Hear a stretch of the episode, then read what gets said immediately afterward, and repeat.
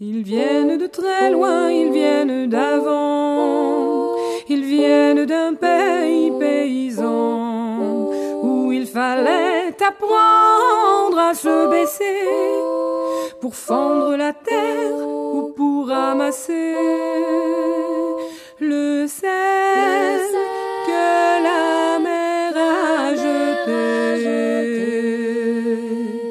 Regard très long photo passé, sans peine, sans joie ni regret, le complet du mariage et les robes blanches ne sortent plus guère que pour les dimanches.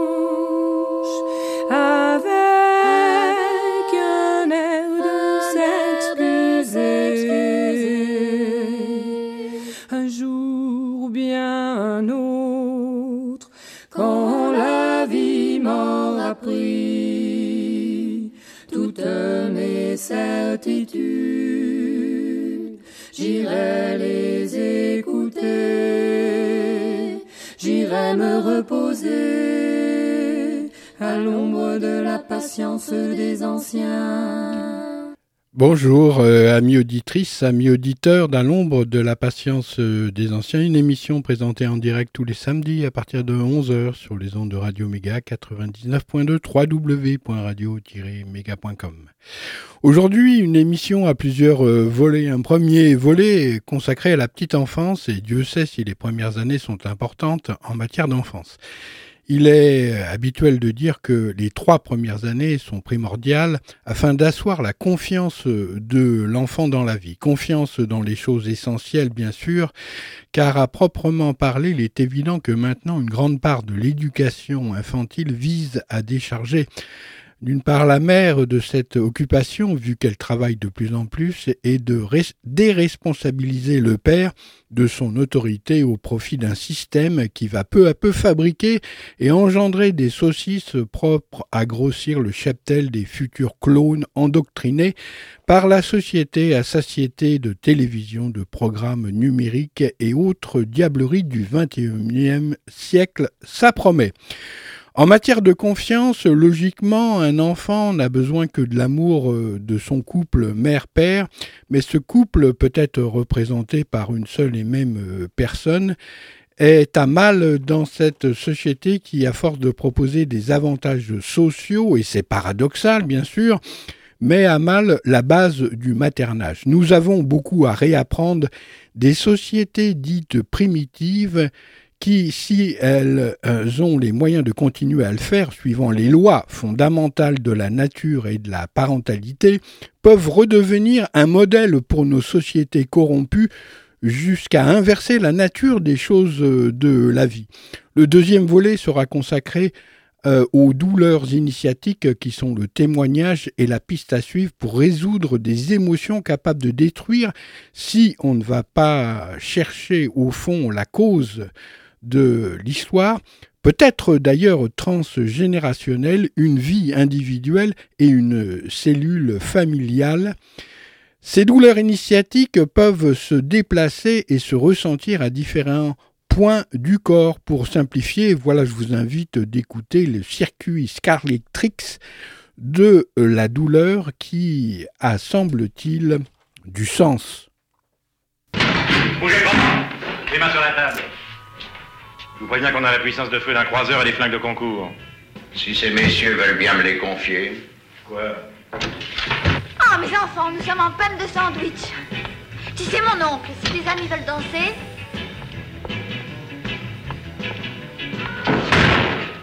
Alors vite, messieurs. Quelqu'un pourrait venir, on pourrait se méprendre et on jaserait.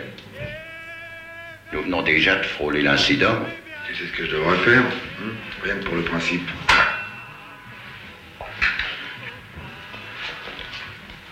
Tu trouves pas que c'est un peu rapproché Je te disais que cette démarche ne s'imposait pas.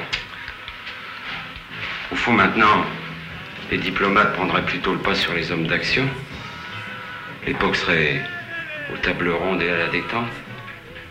Hein? Qu'est-ce que t'en penses? Dis pas non.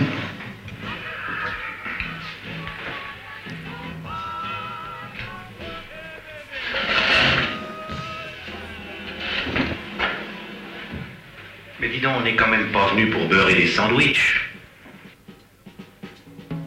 Pourquoi pas? Au contraire, les tâches ménagères ne sont pas sans noblesse.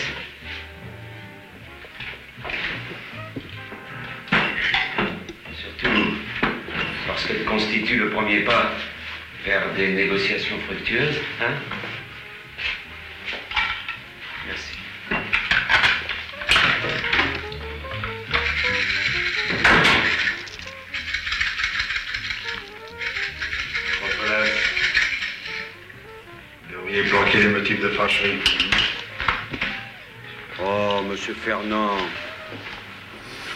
Monsieur Paul.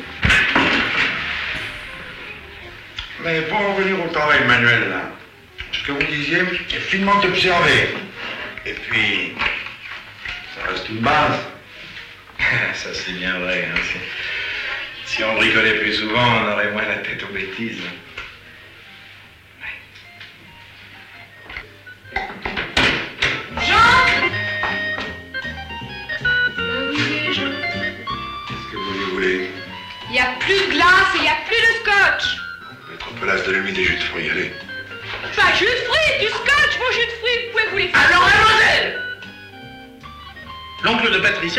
Plus de scotch. Un point, c'est tout.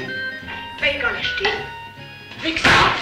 Touche pas au Grisby, salope Bienvenue, euh, amis auditeurs, euh, dans À l'ombre de la patience des anciens.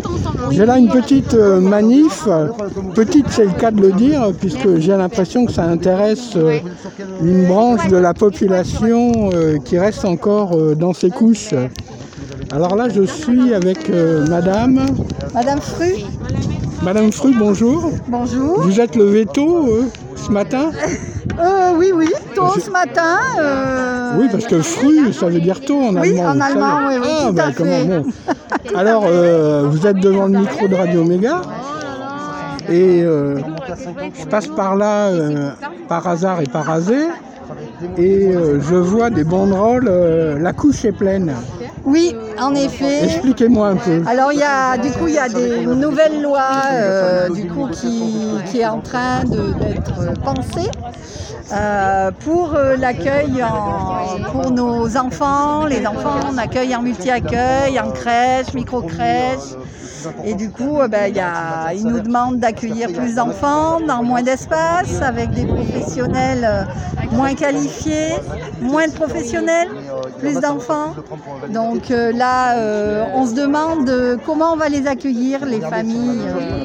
Travailler plus pour euh, plus rien gagner du tout, quoi. Euh, voilà, la, la qualité de l'accueil va être. Ouais. euh, oui, oui. On veut pas de la garderie, on veut vraiment euh, de l'accueil euh, pour les enfants, les familles. Et, euh, Vous voulez pas que les enfants fassent uniquement acte de présence? Et oui, juste euh, et nous qu'on soit juste des gardiens et voilà. On est, c'est pas des, des poules, c'est pas des voilà donc. euh, Oui, vous avez le sentiment d'être, euh, comment dire, sous-employé par rapport à vos capacités Alors euh, ben on avait euh, du coup. et sous-payé. Ah alors ça, le salaire, c'est toujours. on peut toujours donner plus, hein, mais Ouais. bon. Mais nous, on veut vraiment une qualité d'accueil pour euh, des encadrants en nombre pour euh, accueillir tous ces enfants qui sont en, en devenir. Euh, c'est quoi votre euh, le, le parcours euh, justement d'une personne comme vous? Alors moi, j'ai fait, j'étais auxiliaire, donc j'ai fait une formation d'auxiliaire Auxiliaire en de quoi, madame? puériculture. Oui. Voilà. Après, du coup, j'ai fait une formation d'éducatrice de jeunes enfants. Et du coup, je travaille en crèche depuis euh, 30 ans, crèche, multi-accueil maintenant. Donc, euh, et j'ai vu, du coup, j'ai vu l'évolution en 30 ans d'une qualité d'accueil, une écoute des familles euh, et des enfants. Et là, je vois que depuis 2-3 ans, on nous, ça se dégrade. Donne, on nous demande de, voilà, d'accueillir plus d'enfants Oui. et avec moins de personnel. Alors dites-moi, euh, Madame Fru, c'est comment votre prénom? Pascal, Pascal, euh, la couche est pleine, et quand la couche est pleine, ça pue. Oui, oui, oui, on a, oui, oui. Donc, euh, comment là, vous êtes dans un, parfum un petit peu euh, particulier. Ah oui, nauséabonde, on va dire. Et, Voilà, ça fait combien de temps, mis à part le fait que peut-être votre situation est aggravée avec la situation du Covid, aussi. ça fait combien de temps que ça rumine Ah, ça se dégrade, ça fait ah, ça fait presque une dizaine d'années que petit à petit on demande, euh, de plus, euh, du plus avec du moins. Donc euh, voilà, après là, cette loi qui. Alors on, a une contradiction, on a travaillé, Monsieur le Président a demandé de travailler sur les 1000, 1000 jours d'un bébé avec des pointures au niveau de la petite enfance. Et d'un autre côté, ils font une loi pour euh, euh, augmenter le taux euh, de remplissage et diminuer du coup la qualité des, accueillants. Donc là, nous, enfin, moi personnellement, je ne comprends pas la politique. Donc voilà. Alors là, c'est pour ça qu'on est là. Oui, très bien, madame. Vous êtes installé devant la mairie de Valence. Et il y a quoi? Il y a une centaine de personnes à peu près, grosso modo? Oui. Il y a Montélimar, il y a Cré, et Valence Roman Aglo. D'accord. Euh, combien sur euh, Valence Roman Non, combien sur Valence de euh, capacité d'accueil de crèches Est-ce que vous savez? Non, mais si vous ne savez pas comment. vous... alors là, vous êtes, vous, êtes pas dans les chiffres, vous êtes dans l'action. Non, voilà. D'accord. Là, la manifestation, elle a l'air euh, finalement euh, relativement bon enfant. Il y a des petits groupes qui discutent ensemble par-ci par-là, suivant les villes, et puis peut-être il y a des connexions entre les villes. Euh, est-ce qu'il y a un mouvement qui est national? Oui, dans beaucoup de villes, Lyon, Grenoble, euh, beaucoup Paris, il y a beaucoup de villes, Aubagne. Sur, le, sur les réseaux sociaux, on peut voir, euh, et du coup, c'est par rapport à Pas de bébé à la consigne, le collectif qui, du coup, qui a, qui a lancé ce mouvement, et euh, du coup, voilà. Ouais, Qu'est-ce qui fait que nos jeunes pousses, ce qu'il faudrait euh, pour qu'elles soient euh, bien accueillies, et puis parce que c'est finalement euh, le futur de la France. C'est notre futur, oui, tout à fait. Alors qu'est-ce qu'il faudrait pour qu'ils puissent acquérir une base solide? Eh bien, du coup, des mètres carrés, parce que du coup, ils veulent réduire les mètres carrés. Donc, quand on réduit les mètres carrés, ben, ils sont un peu serrés. Alors, mais réduire les mètres carrés avec le confinement et tout ça, euh, les, les, mômes, euh, ils restent des fois à la maison. Hein. Oui, mais euh, nous, après, au collectif, là, on, les accueille quand même. Donc, voilà. C'est comme à l'école. Est-ce que ça ne devient pas plus comment, une, un accueil qu'un enseignement en ce moment? Oui, plus. Plus, du coup. mais du coup, là, nous, ce qu'on veut, c'est euh, nous permettre d'avoir du personnel en conséquence pour euh, avoir euh, du coup un taux d'encadrement qui, puisse leur donner tout ce qu'ils ont besoin. Qui c'est qui s'occupe de ça sur Valence C'est la DAS, la Direction des Affaires sanitaires et sociales pour les crèches? Non, du coup là c'est le ministère au niveau de l'éducation nationale. c'est l'éducation nationale, les crèches. Non, santé et le ministère de la santé aussi parce que nous, euh, on est. Euh, voilà. D'accord. Et eh bien, écoutez, euh, comment. On espère qu'ils bah, vont pouvoir nous entendre. Merci, Pascal Fru d'avoir répondu au micro de Radio Méga à ces quelques questions. C'est tout à fait improvisé, c'est parce que je passe par là et puis que je vois un petit attroupement. Comme je suis curieux de nature, je viens voir. Eh ben, et, et, je, et je, vois la couche est pleine. Ma foi, c'est assez bien trouvé. Hein. Ah oui, oui, oui, oui. Je l'ai pris en photo et, euh, bah, écoutez, euh, ça sortira euh, peut-être samedi. D'accord. Hein, d'accord. D'accord, très bien. Merci. Eh bien, merci à vous. Voilà donc premier un une partie du volet, on va dire le volet gauche, le volet droit. Euh, les assistantes maternelles autorisées à garder les enfants pendant les trois prochaines semaines. Les consignes sanitaires vont être renforcées pour l'accueil des enfants. Ben, je croyais que comment euh, c'était fermer les écoles. Là, tous ces ordres contradictoires, il y a matière à devenir dingue les assistantes maternelles sont autorisées à garder les enfants pendant les trois prochaines semaines, selon les informations recueillies par euh, France Info auprès euh, de participants à une réunion organisée par le secrétaire d'État chargé de l'enfance et des familles, Adrien euh, taquet vendredi 2 avril. Il doit être au taquet en ce moment, ça c'est sûr. Oh, allez elle est mauvaise, mais enfin bon. Retrouver donc euh, cette clarification intervient après plusieurs annonces contradictoires du gouvernement ces dernières heures. Le président de la République a annoncé mercredi la fermeture des crèches et des écoles primaires pour trois semaines afin de freiner la troisième vague d'épidémie de Covid-19. Les assistantes maternelles auront le choix. Soit elles continueront à travailler, soit elles seront placées en chômage partiel avec une indemnisation à 80%. Les consignes sanitaires vont être renforcées pour l'accueil des enfants. Il sera toutefois fait appel à la responsabilité des parents employeurs pour le recours à l'assistante maternelle en cas d'extrême nécessité, a précisé sur France Info Nathalie Dioré, secrétaire euh, confédérale de la CSAFAM, Confédération des syndicats d'assistants familiaux et assistants maternels, qui a assisté à la réunion. Le gouvernement n'a toutefois pas précisé ce que signifiait cette extrême nécessité. Au total, près de 280 000 assistantes maternelles accueillent en France entre 1 et 4 enfants. Par ailleurs, les micro-crèches vont aussi rester ouvertes avec 10 enfants maximum. Allez, venez vous asseoir, je vais vous expliquer. Bon, écoutez, monsieur Pignon, c'est très simple. Les rassemblements de plus de 6 personnes sont autorisés à 7, mais interdits à 3. C'est tout bête. Oui. Vous, par exemple, monsieur Pignon, vous pouvez très bien être à 6, à 7, pas à trois. Alors ça, c'est très tordu, mais bougrement intelligent. C'est dur, dur être bébé.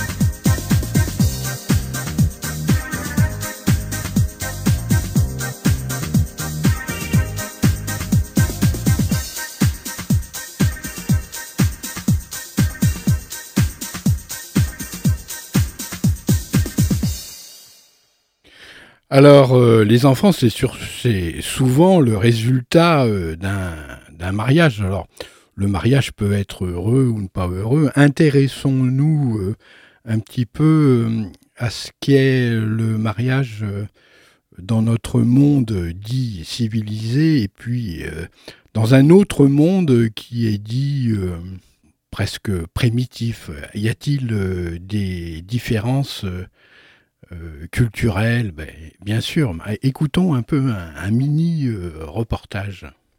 Estelle, chez vous, comment ça se passe le mariage? Est-ce que c'est comme chez nous? C'est bien différent. C'est pas nos parents qui vont choisir. On choisit quand on tombe amoureuse, si on a envie de se marier ou pas ensemble. Et puis, quelquefois, ça ne marche pas. Nous, c'est pas pour toute une vie. On aimerait bien, mais quelquefois, on se sépare et on peut aller avec quelqu'un d'autre. Tu peux quitter ton mari et te remarier après. Oui, c'est tout à fait possible. Plusieurs fois.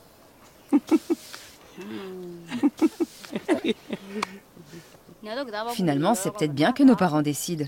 Ça nous force à surmonter nos difficultés. C'est vrai que nous, on devrait faire un peu plus d'efforts. Et là, tu as un mari? En ce moment, j'en ai pas. Je vis seule avec mon fils. Mais j'ai déjà été mariée. Vous avez eu des problèmes? Vous êtes séparés euh, Oui. Le, le, papa de mes deux filles, on est resté 11 ans. Et après, Plutôt que de se disputer tout le temps, on a préféré se séparer doucement. Et depuis votre séparation, tu as aimé un autre homme? Tu as eu un nouveau mari? Oui, car j'ai un autre petit garçon que j'ai eu avec quelqu'un d'autre.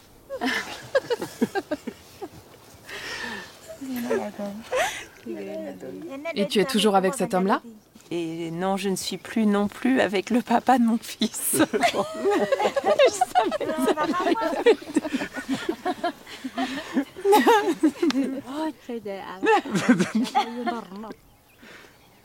Donc, si je comprends bien, il y a eu un premier mari, puis un deuxième, puis on cherche un troisième.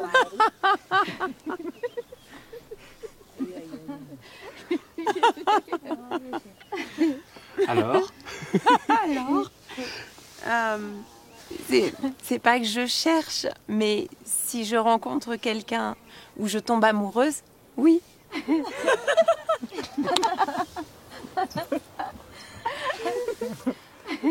tu as vraiment eu beaucoup d'hommes.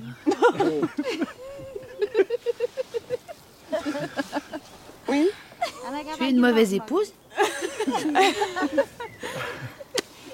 C'est juste que. Peut-être que j'ai pas encore. Si, non, chaque histoire est différente. Mais c'est très dur de répondre. C'est une expression en français pour dire qu'elle a, du, a du mal à répondre. Je, je ne sais pas pourquoi ça se passe comme ça. Mais en tout cas, à chaque fois, il y a eu beaucoup d'amour. À chaque fois. Bah écoutez, euh, au début de ce reportage, euh, c'était euh, les femmes Maasai qui rougissaient. Et à la fin, bah, c'était Estelle, donc la femme blanche, qui devenait rouge comme une tomate.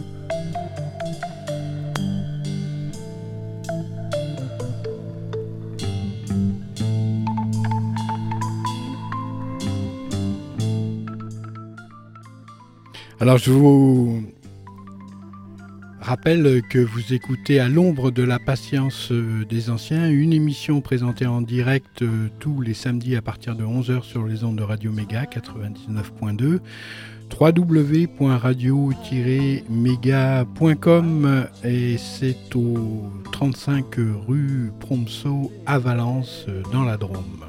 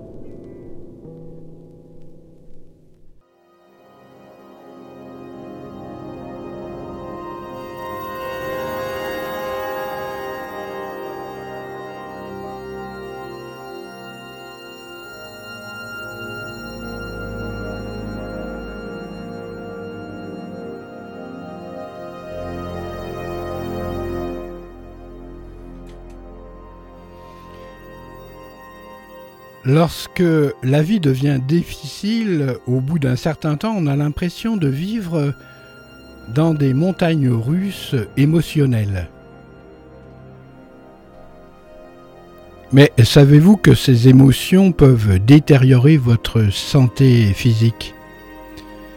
Le docteur Susan Babel, psychologue spécialisée dans la dépression causée par des traumatismes, a déclaré dans le magazine Psychology Today, des études ont démontré que la douleur chronique pourrait être causée par une blessure physique, mais aussi par le stress et les problèmes émotionnels.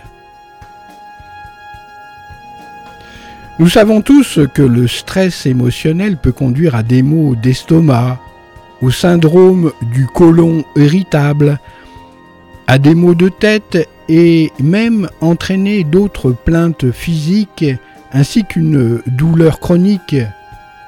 Une raison logique à cela, des études ont montré que plus les gens sont anxieux et stressés, plus leurs muscles sont tendus et contractés, entraînant ainsi au fil du temps une fragilisation et une inefficacité des muscles dans leur ensemble. Plus subtilement, on peut développer des symptômes psychosomatiques ou des symptômes liés au stress à cause de problèmes émotionnels non résolus. Souvent, la douleur physique avertit une personne qu'il y a encore du travail à faire sur le plan émotionnel et il peut aussi s'agir d'un système de traumatisme non résolu dans le système nerveux, poursuit-elle. Mais quelle est la signification des diverses blessures Je vous le demande.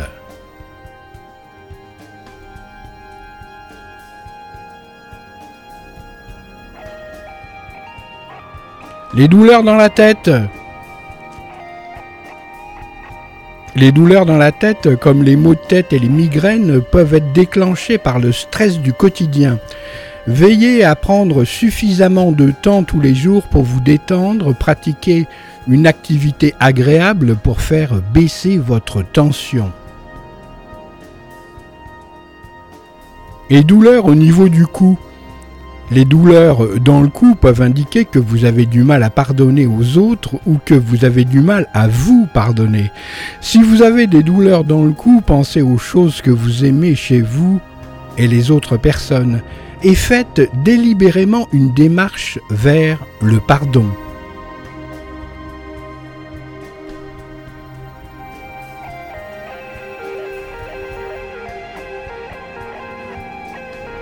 Des douleurs dans les épaules. Les épaules. Les douleurs dans vos épaules peuvent indiquer que vous portez un véritable fardeau émotionnel. C'est de là que vient le dicton porter un lourd fardeau sur ses épaules. Cherchez à résoudre le problème par des stratégies proactives et faites part de ce fardeau à d'autres personnes dans votre vie.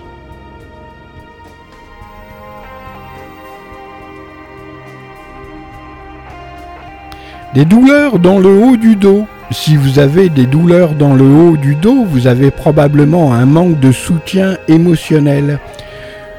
Vous vous sentez peut-être mal aimé ou vous retenez probablement votre amour. Si vous êtes célibataire, il est peut-être temps de chercher quelqu'un. Et douleurs lombaires. Les douleurs lombaires peuvent indiquer que vous vous souciez trop de l'argent ou que vous êtes en manque de soutien émotionnel. Il est peut-être temps de demander une augmentation de salaire pour le travail fourni ou envisager un plan financier pour vous aider à mieux gérer votre argent. N'ayez pas peur d'aller vers les autres pour chercher du soutien.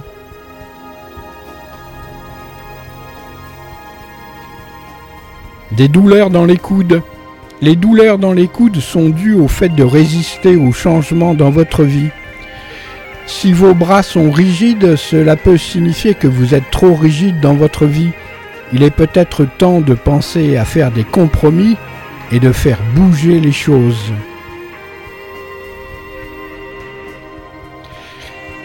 Des douleurs dans les mains. Avec vos mains, vous établissez le contact et le rapport social avec les autres. Si vous ressentez une douleur dans la main, cela peut signifier que vous n'allez pas assez loin dans la socialisation. Essayez de vous faire de nouveaux amis, déjeunez avec votre associé, établissez des liens.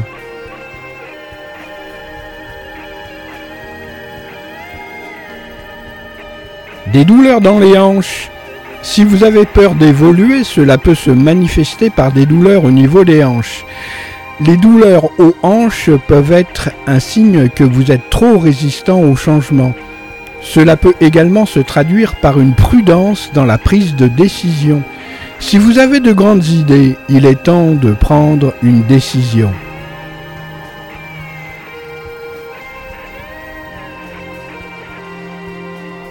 Les douleurs dans les genoux.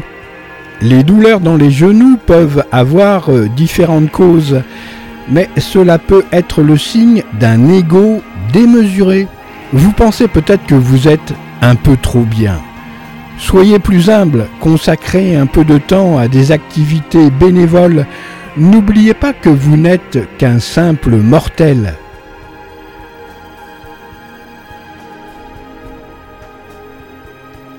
Des douleurs dans les mollets. Généralement, les douleurs dans les mollets se déclenchent à cause d'une tension émotionnelle. Le stress peut être le principal coupable. La jalousie peut entraîner une douleur au niveau des mollets. Il est peut-être temps de lâcher prise.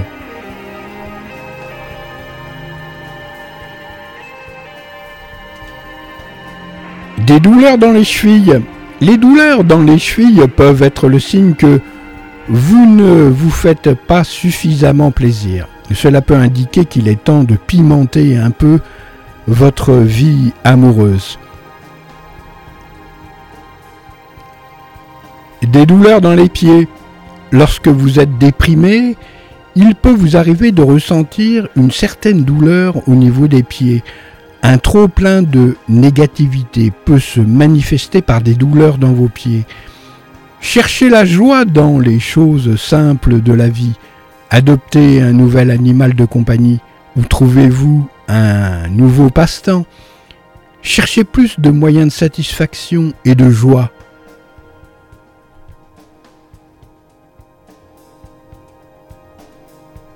Bien que nous ne soyons pas toujours conscients de l'effet persistant du traumatisme, en croyant que l'événement traumatique est déjà derrière nous, le corps peut toujours garder des séquelles de problèmes non résolus. La prochaine fois que vous ressentirez une douleur physique, essayez de regarder à l'intérieur de vous-même et, soyez attentif à vos pensées, à ce qui vous retient dans le passé et aux émotions qui vous perturbent. La douleur agit comme un signe d'avertissement spirituel et indique que la guérison doit se faire.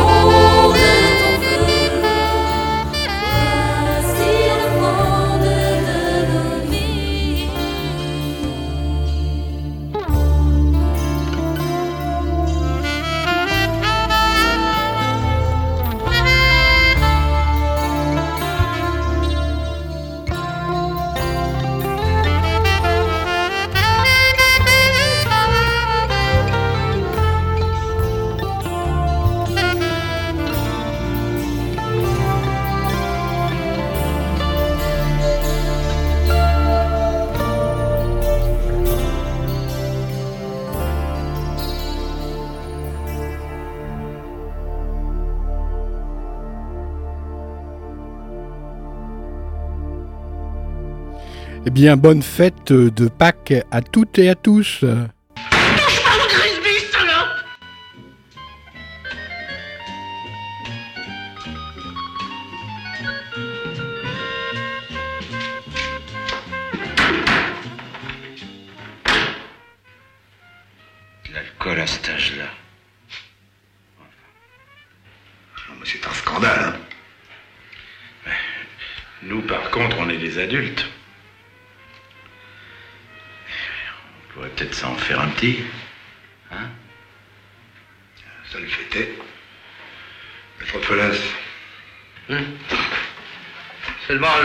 Le, tout venant a été piraté par les mômes.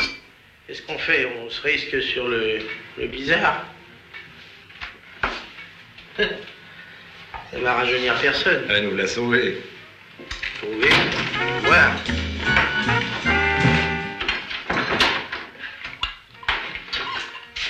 Tiens, vous avez sorti le vitriol? Pourquoi vous dites ça? Il y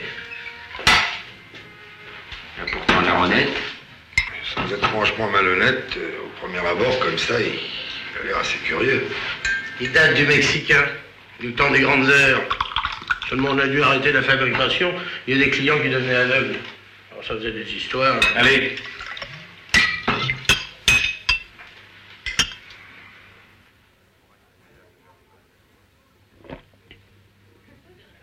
Faut reconnaître. C'est du brutal. Vous avez raison. Il est curieux, hein J'ai connu une polonaise qu'on prenait au petit déjeuner.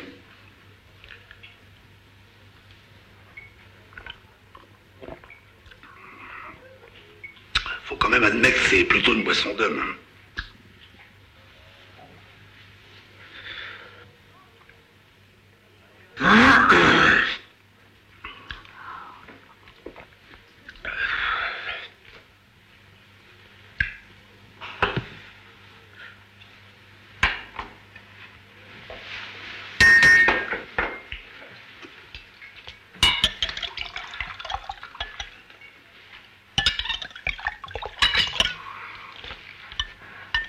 Tu sais pas ce qui me rappelle Cette espèce de drôlerie qu'on buvait dans une petite tôle de biennois, pas tellement loin de Saigon. Les volets rouges. Et la tourlière. Une blonde comaque. Comment qu'elle s'appelait, nom de Dieu? Lulu la Nantaise. T'as connu? J'ai trop un goût de pomme. Il y en a. Ben, c'est devant chez elle que Lucien le Cheval s'est fait dessouder. Et par qui Hein Ben voilà que j'ai plus ma tête. Par Teddy de Montréal. Un fondu qui travaillait qu'à la dynamite.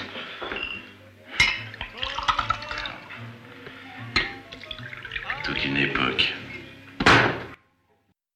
lenteur des collines et force du vent, chaude braise au fond du sabot, sagesse des histoires qu'ils ont racontées, pour se souvenir, se réchauffer